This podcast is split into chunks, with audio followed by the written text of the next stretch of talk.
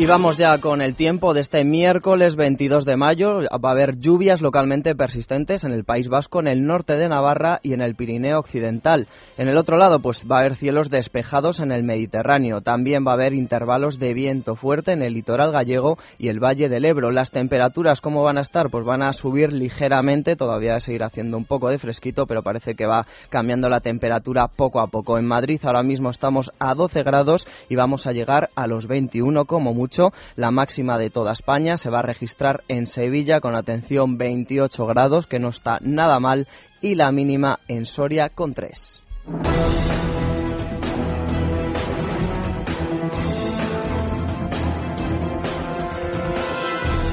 Y se había levantado mucha expectación por la entrevista que José María Aznar iba a conceder ayer por la noche en Antena 3 y la verdad es que no decepcionó en absoluto. El expresidente del gobierno dejó muchos titulares, afirmó que él no vio más sobres que los que entraban en Moncloa como fondos reservados cuando llegó a la presidencia, una costumbre que dijo Aznar terminó cuando él asumió el poder.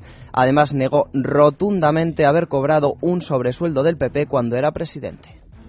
Rotundamente no yo como presidente del gobierno solamente percibía la retribución que me correspondía en mi calidad de presidente del gobierno. Ni devengué, ni percibí ninguna otra retribución nunca. Aznar también se defendía de los ataques procedentes del grupo Prisa y el diario El País, que ayer recordamos publicaba que la trama Gürtel, a través de Francisco Correa, regaló la iluminación de la boda de su hija con Alejandro Agag, valorada en 32.000 euros. Según Aznar, pinchan en hueso. Su intento de destruir el honor personal de una familia. Y le voy a decir, pinchan en hueso, pero pinchan en mucho hueso y no conseguirán sus objetivos.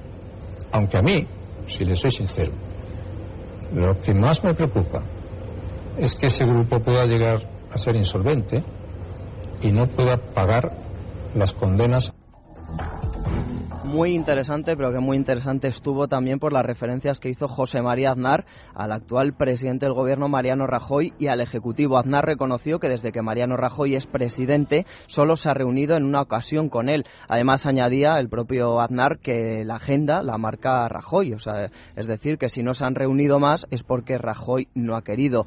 También dijo que no se arrepentía de haber elegido a Rajoy como sucesor porque él pensaba que era lo mejor para España en ese momento, eh, aunque eso sí criticó la falta de liderazgo y también lo que calificó como una lánguida resignación. Además pidió que se cumpla el programa electoral del PP y que se bajen ya los impuestos para dejar de castigar, dice, a las clases medias. Hace falta bajar los impuestos en España. Ahora, hace falta ahora mi pregunta era muy concreta. Ahora, hace falta ensanchar las bases, hace falta una reforma fiscal urgente en España. Tenemos un sistema fiscal que es superado totalmente por las circunstancias. Muchísimos temas trató Aznar. También habló sobre la corona, que dijo va a tener un papel muy importante en el futuro, y también sobre la oposición. Concretamente sobre el PSOE. Dijo Aznar que si los socialistas no recuperan un discurso nacional van a desaparecer y que se van a acabar pues en un, un tipo de partidos autonómicos directamente el PSOE. También Aznar rechazó un pacto de Estado que tantas veces había propuesto Rubalcaba y pedía que el PP ejerza su mayoría absoluta se pueden llegar a pactos puntuales, pero un pacto sustitutorio de la actual mayoría me parecería un error estratégico garrafal. Es más, creo que hay una obligación de intentar preservar esta mayoría hasta el final de la legislatura. Y otro de los titulares que deja Nari, que sin duda va a traer mucha cola y que hoy pues eh, lleva muchos diarios, es el referente a su posible vuelta a la política. Al ser preguntado por esto, el expresidente del gobierno contestaba así. Nunca he ruido mi responsabilidad. Yo cumpliré con mi responsabilidad, con mi conciencia, con mi partido y con mi país, con todas sus consecuencias. Y no tenga usted ninguna duda de ello. Segurísimo que esta entrevista de Aznar va a provocar hoy numerosas reacciones políticas. Una de las más importantes y más esperadas, pues podría ser la del propio Mariano Rajoy. Está previsto, de momento, que comparezca en Bruselas tras la reunión del Consejo Europeo. No sabemos si habrá preguntas. En principio sí. Muchas de esas preguntas, desde luego, de los periodistas irían dirigido a esta entrevista, a este asunto. No sabremos si va a haber eh, respuesta del presidente del Gobierno sobre esta cuestión. Mientras tanto, pues ayer otros tres cargos del Partido Popular declararon ante el juez Pablo Ruz por el caso de los sobresueldos en el partido. Con este tema comenzamos ya el desarrollo el resto de titulares de la jornada con Vanessa Vallecillo y Tania Lastra. Juez Pablo Ruz continúa hoy su ronda de interrogatorios sobre el caso Bárcenas con la declaración del exdiputado Jorge Trías. Ayer comparecían el exdiputado popular Jaime Ignacio del Burgo, el concejal del PP Namurro, Santiago Abascal y el expresidente balear Jaume Matas. Del Burgo reconoció haber recibido dinero en sobres autorizados por Aznar y Matas dijo haber acordado con Javier Arenas una ayuda de 21.000 euros para el alquiler de un piso. Abascal dijo que recibió 12.000 euros en compensación por un atentado. Desde el Partido Socialista ayer Soraya Rodríguez acusó a Rajoy de ser el hilo conductor del caso Bárcenas y le pidió que dé la cara en sede parlamentaria. El líder de la oposición, Alfredo Pérez Rubalcaba, se limitó a citarse a sí mismo en su intervención en el debate sobre el Estado de la Nación.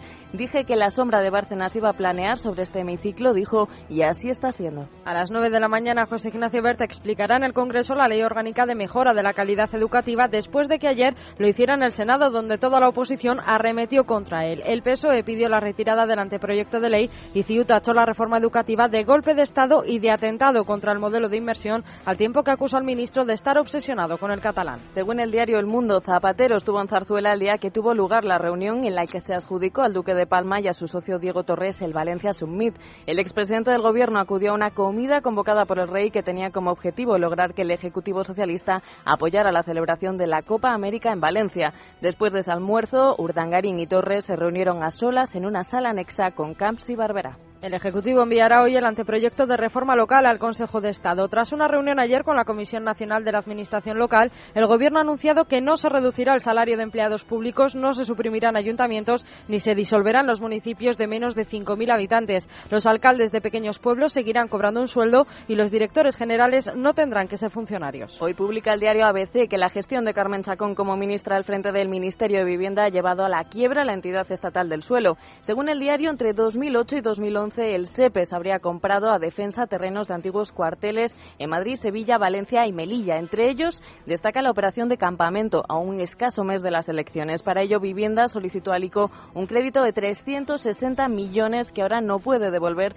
y cuyos intereses solo el primer año supusieron casi 5 millones de euros. Los terrenos estaban afectados por una sentencia judicial que no permitía llevar a cabo los proyectos. El Consejo General del Poder Judicial ha abierto un expediente al juez Elpidio José Silva encargado del caso Blesa por dos faltas muy graves que podrían suponer su expulsión de la carrera judicial, una por retraso injustificado en la transmisión de procedimientos y la otra por falta de motivación de sus resoluciones. Además, la Fiscalía de Madrid abrió hace unos meses diligencias a raíz de una denuncia por su comportamiento en el juzgado. Los secuestradores de los dos turistas españoles capturados el pasado viernes en Colombia ya han solicitado un rescate. Se trata de Ángel Sánchez Fernández y Concepción Marlasca, prima del juez Grande Marlasca, que se dirigían hacia una zona turística cuando los secuestradores provocaron un accidente para detener su vehículo. En un principio se sospechó de miembros de las FARC, pero no ha sido confirmado. En Estados Unidos, las autoridades han confirmado la muerte hasta ahora de 24 personas, entre ellas siete niños, a causa del tornado que el lunes arrasaba el sur de Oklahoma. Se rebaja así la cifra de víctimas inicial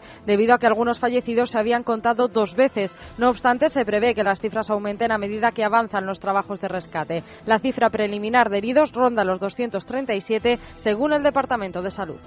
Pues una buena noticia que hayan rebajado ese número de víctimas mortales tras ese tornado brutal en Oklahoma. Pues son ya las 6 y 42 minutos, una hora menos en Canarias. Así viene de cargadita la actualidad. Vamos a hacer una breve pausa y volvemos ya con el resumen de prensa a ver qué destacan las principales portadas de los periódicos en este miércoles.